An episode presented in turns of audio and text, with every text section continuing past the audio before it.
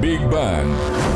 Estrellas, planetas, átomos, células, el universo a tu alcance.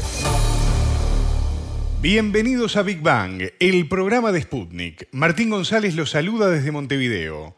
Ya está con nosotros Anabela Aparicio. ¿Cómo andas, Anabela? Bienvenida. Muy bien, Martín, gracias. Perú detectó un brote de gripe aviar y declaró una alerta sanitaria. ¿Qué significa esto y cómo puede repercutir en la región? Una experta nos explica más al respecto. En Big Bang. Temas, preguntas, expertos. Para entender el cosmos, para entender la vida, para entender nuestro planeta.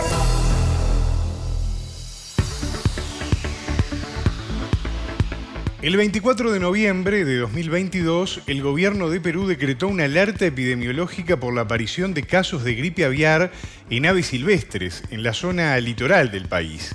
Y luego de lo que vimos en la pandemia, cada vez que oímos sobre la aparición de un virus, es inevitable ponerse un tanto nervioso, un poco en alerta, Nabela. ¿Qué es esto? Sí, Martín, es totalmente entendible, pero ya hemos escuchado hablar de la influenza, incluso antes del COVID, conocido también como la gripe, pero hay varios tipos de virus. En este caso, el AH5N1 o gripe aviar, como se lo conoce también popularmente, en la que nos enfocaremos hoy, tuvo sus primeros casos registrados en China en 1996, para tener una idea también de que no es un virus nuevo, sino que tiene ya varias décadas entre nosotros. Un año después, de 1996, se registraron grandes brotes en aves de corral en Hong Kong y esto derivó en infecciones en seres humanos. En ese momento se controló el brote, pero en 2003 fue que apareció y se empezó a propagar por Asia, África, Europa y Medio Oriente. Unos 10 años después, este virus llegó a Estados Unidos y Canadá y así también a varios países de Latinoamérica. Consultamos a Mariana Leguía, directora del Laboratorio de Genómica de la Universidad Católica de Perú, quien nos explicó más en profundidad qué es la influenza aviar. La influenza es un virus respiratorio, en este caso estamos hablando de influenza tipo A, y la influencia aviar es básicamente el virus respiratorio de flu que afecta a las aves. Pero la realidad es que es un virus zoonótico, es decir, es un virus que afecta a los animales, pero que también puede afectar a las personas. Y por lo general, estos virus pueden ser de preocupación por ese tema, ¿no? De que se pueden registrar contagios entre especies y algunas de esas especies podrían llegar a ser los humanos. Según datos de la Organización Mundial de la Salud, desde el año 2003 fueron 19 los países que notificaron más de 800 infecciones en humanos, de los cuales el 53% derivó en la muerte del paciente. ¿Cuáles son los síntomas para estar atentos y justamente para poder prevenirlo a tiempo, Anabela? Son similares a una gripe, Martín, también para estar tranquilos en ese sentido y es importante esto que tú mencionás, pues se puede tratar y tomar medidas de precaución para disminuir luego los riesgos de contraer la enfermedad. Leguía nos decía lo siguiente al respecto. Una persona que se infecta con un virus de influenza va a tener síntomas respiratorios, porque eso, esos son los síntomas de, la influenza. Todos hemos tenido gripe en algún momento y, sabemos lo que es eso, ¿no?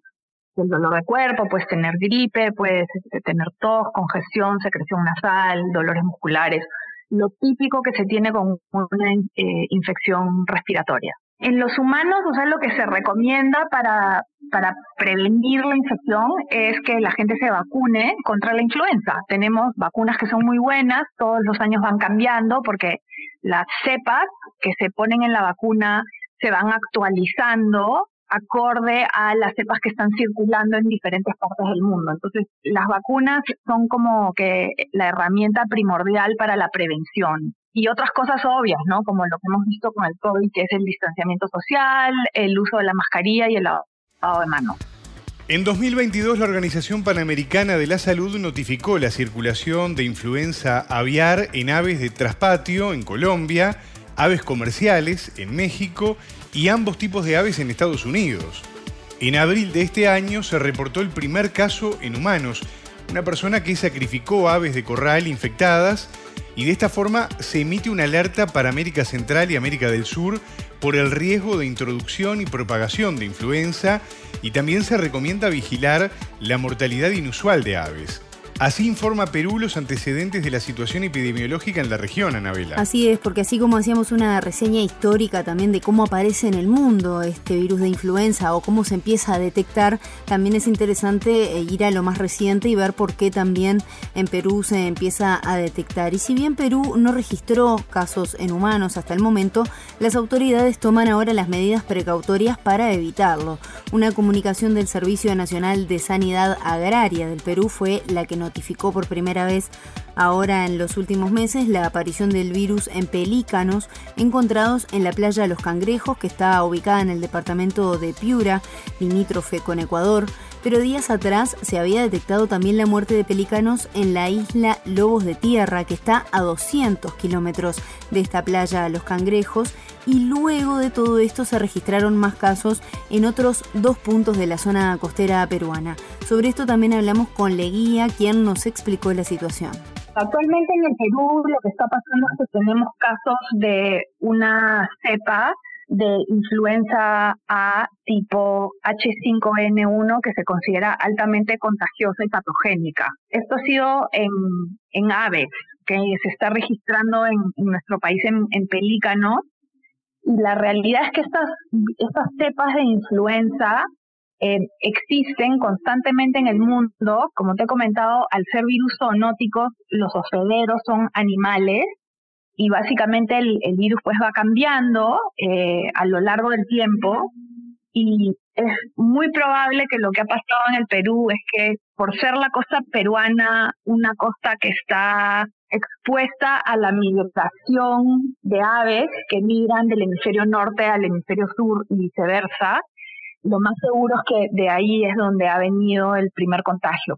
Lo más probable es que sea un ave migratoria que están ya sea de camino al sur o de camino al norte, ahora en este momento serían de camino al sur, porque estamos entrando al verano en Latinoamérica. Y bueno, si vienen infectadas en el momento en el que se posan en la costa o en las islas, pueden también eh, contagiar a las, a las aves locales, ¿no? Lo que está pasando es que vienen animales que están infectados. Ahora, yo, yo obviamente no te voy a poder decir si el animalito infectado que viene se siente bien o no se siente bien, pero tú sabes, porque en, en el caso de los humanos hay muchas veces infecciones que son asintomáticas.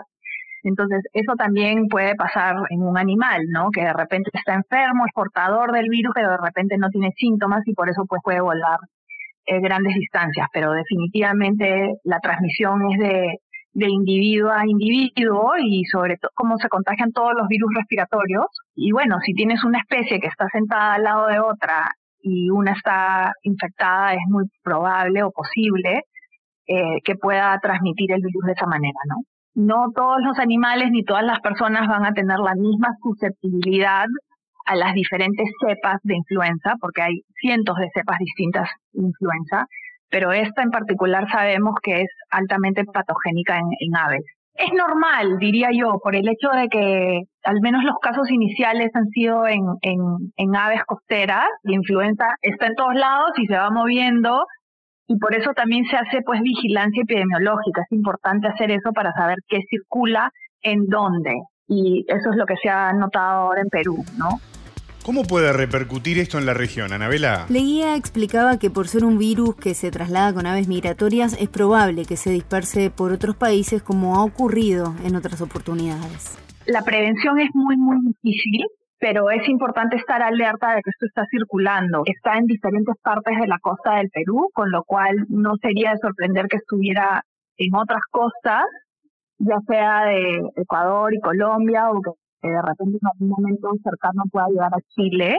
Y en realidad también la, preocupación principal en este momento es el contagio de las aves de corral, la producción de pollos y de gallinas porque ese, ahí es un tema de seguridad alimentaria. Entonces, por eso es que se está monitoreando esto, más que nada porque el Perú es un país pues, productor de pollo y esa agricultura hay que protegerla. Es importante entonces tener clara esta información para estar tranquilos de los mecanismos a los que podemos apelar para evitar la propagación del virus, ¿no? Claro, Martín, la planificación y la vigilancia son elementos claves para evitar que crezcan los brotes de animales, según lo explica la científica peruana. Por ahora el gobierno eh, lo que ha hecho es ha, ha, declarado una emergencia epidemiológica en el sentido de estar alerta que se sepa que esto está circulando, pero también digamos ha puesto muchos paños fríos en el sentido de que hasta ahora solamente se ha registrado en pelícanos, parece que es la especie más afectada, pero me imagino que se están monitoreando las granjas de, de, manera, digamos, cercana, porque no sería de sorprender que pudiera haber algún caso en alguna granja de pollos de la costa del Perú, porque ahí es donde están la mayor parte de las granjas. Y bueno, como es un virus respiratorio y es altamente contagioso en aves, es lo mismo que pasó con el COVID, ¿no? ¿Va a llegar o no va a llegar? Lo más seguro es que en algún momento se pueda registrar algún contagio y de lo que se trataría es de tratar de manejarlo de manera local, digamos, alertando a que esté circulando, ¿no? Para que si hay un contagio inicial se puedan implementar las medidas de contención para que eso no se esparza más allá de donde debería. Otra duda que me surge, Anabela, teniendo en cuenta las explicaciones de la científica peruana, es qué hacemos con los animales, ¿no? ¿Los matamos y así termina el virus o, por dónde hay una salida? Claro, quizás ese para muchas personas puede ser la primera opción como para cortar de raíz de alguna forma la situación, pero no es una solución para nada esta, eh, sino que por el contrario, en realidad lo que los expertos piden a la población es que se los deje tranquilos a los animales. Leguía en particular nos explicaba que tampoco se deben tocar los animales que están muertos, infectados, porque como mencionábamos eh, al inicio, en Estados Unidos lo que ocurrió, el primer caso en humano que se registró este año fue porque una persona que estaba matando a los animales tuvo contacto con ellos y así tuvo contacto con el virus. Y además tenemos eh, una diversidad de medidas de higiene que nos ayudan a evitar el contagio, además de la vacunación. Las aves, los animales silvestres tienen enfermedades y lo que hay que hacer es dejarlos tranquilos, ¿no? Eh, bajo ningún motivo, eh, a ver, si uno encuentra un animal muerto, que podría haberse muerto por estar contagiado o se podría haber muerto de, por causas naturales o por cualquier otra cosa, lo, lo lógico es no manipularlo. ¿okay? Este, este tipo de cosas, o sea, se deben hacer por profesionales entrenados en, en este tipo de situaciones.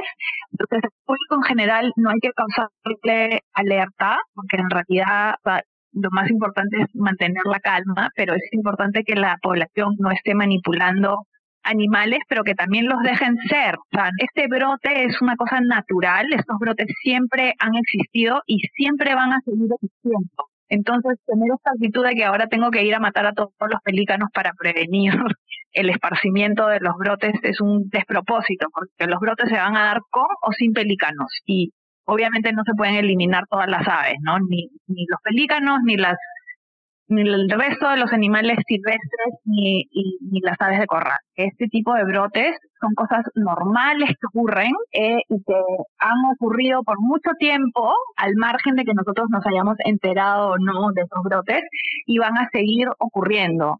Y nuevamente, o sea, las medidas de prevención son las de toda la vida, es no manipular animales muertos.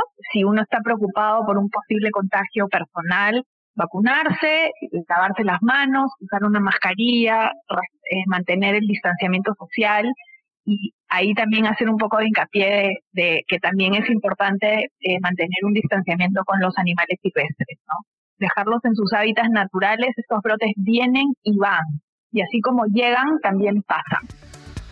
Escuchábamos a Mariana Leguía, directora del Laboratorio de Genómica de la Universidad Católica de Perú, quien nos explicó qué es la influenza aviar y qué acciones podemos tomar para evitar su propagación. Muchas gracias, Anabela. Hasta la próxima, fue un placer. Esto fue Big Bang.